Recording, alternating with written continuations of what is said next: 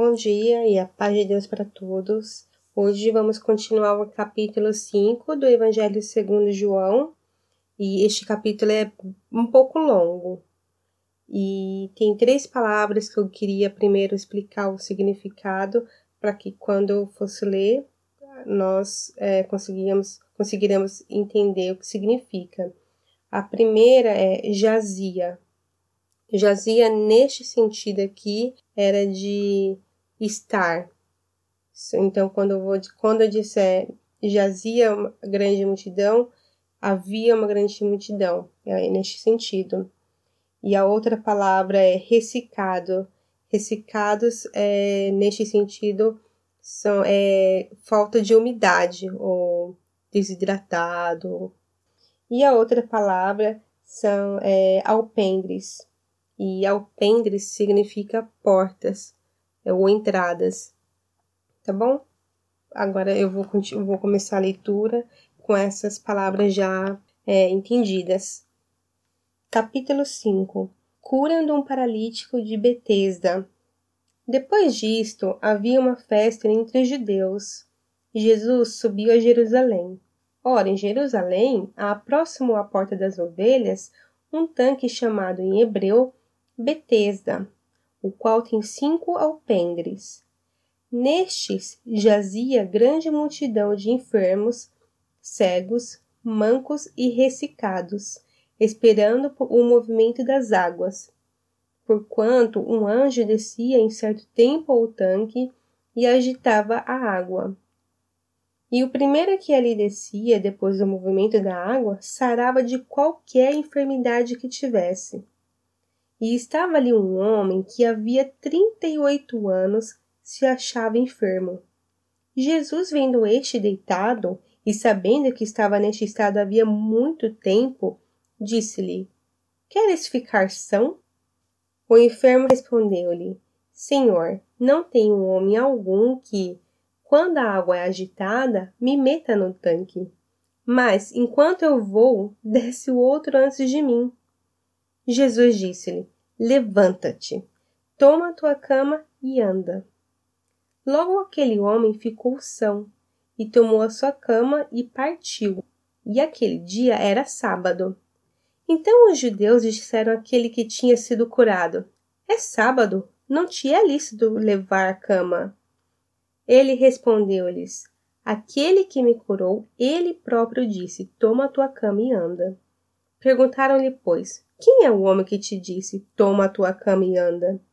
E o que fora curado não sabia quem era, porque Jesus se havia retirado em razão de naquele lugar haver grande multidão.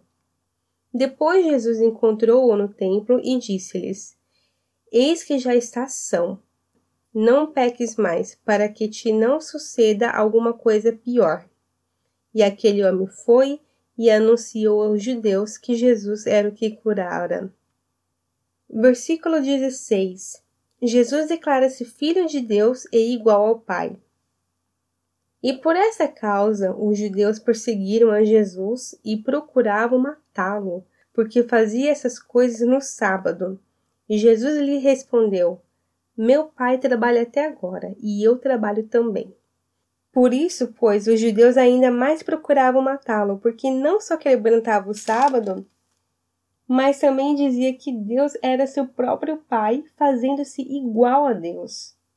Mas Jesus respondeu e disse-lhes: na verdade, na verdade vos digo que o filho por si mesmo não pode fazer coisa alguma, se o não vir fazer ao pai, porque tudo quanto ele faz, o filho o faz igualmente. Porque o pai ama o filho e mostra-lhe tudo o que faz, e ele mostrará maiores obras do que estas, para que vos maravilheis. Pois assim como o pai ressuscita os mortos e os vivifica, assim também o Filho vivifica aqueles que quer. E também o Pai a ninguém julga, mas deu ao Filho todo o juízo, para que todos honrem o Filho, como honram o Pai. Quem não honra o Filho, não honra o Pai que o enviou. Na verdade, na verdade vos digo que quem ouve a minha palavra e crê naquele que me enviou, tem a vida eterna e não entrará em condenação, mas passou da morte para a vida. Em verdade, em verdade vos digo que vem a hora, e agora é, em que os mortos ouvirão a voz do Filho de Deus, e os que a ouvirem viverão. Porque como o Pai tem a vida em si mesmo, assim deu também ao Filho ter a vida em si mesmo, e deu-lhe poder de exercer o juízo, porque é o Filho do homem. Não vos maravilheis disto, porque vem a hora em que todos os que estão nos sepulcros ouvirão a sua voz. E os que fizeram o bem sairão para a ressurreição da vida, e os que fizeram o mal para a ressurreição da condenação. Eu não posso de mim mesmo fazer coisa alguma, como ouço assim julgo, e o meu juízo é justo, porque não busca a minha vontade, mas a vontade do Pai que me enviou. Se eu testifico de mim mesmo, o meu testemunho não é verdadeiro.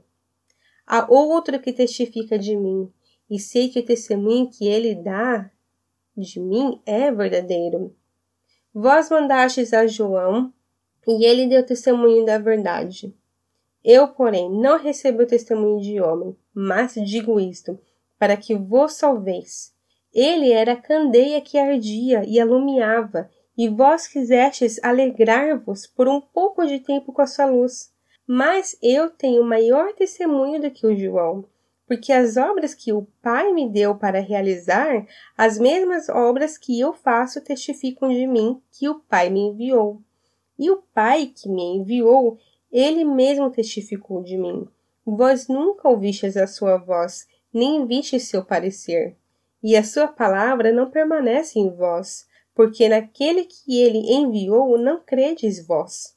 Examinais as, as Escrituras, porque vós cuidais ter nelas a vida eterna, e são elas que de mim testificam, e não quereis vir a mim para ter de vidas. E eu não recebo a glória dos homens, mas bem vos conheço que não tendes em vós o amor de Deus. Eu vim em nome de meu Pai, e não me aceitais. Se outro vier em seu próprio nome, a esse aceitareis. Como podeis vós crer, recebendo honra um dos outros e não buscando a honra que vem só de Deus? Não cuideis que eu vos hei de acusar para com o Pai. Há um que vos acusa, Moisés, em que vós esperais. Porque se vós cresces em Moisés, creríeis em mim, porque de mim escreveu ele. Mas se não credes nos seus escritos, como credes nas minhas palavras? Acabamos o capítulo 5 e amanhã continuamos no capítulo 6.